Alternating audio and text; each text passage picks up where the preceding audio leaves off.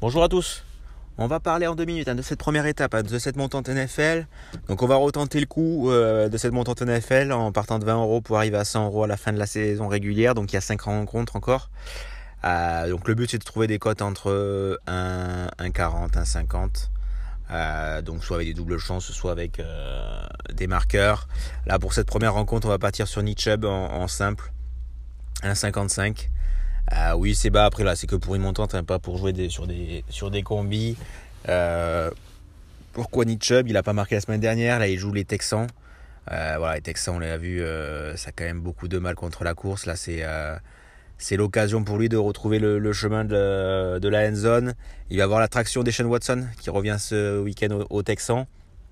Mais euh, je pense que Nick aura quand même l'occasion là de, marquer sur, euh, sur cette rencontre. Euh, on, on, connaît ses qualités. Voilà, c'est un des meilleurs marqueurs de la ligue, face à une des pires défenses de la ligue.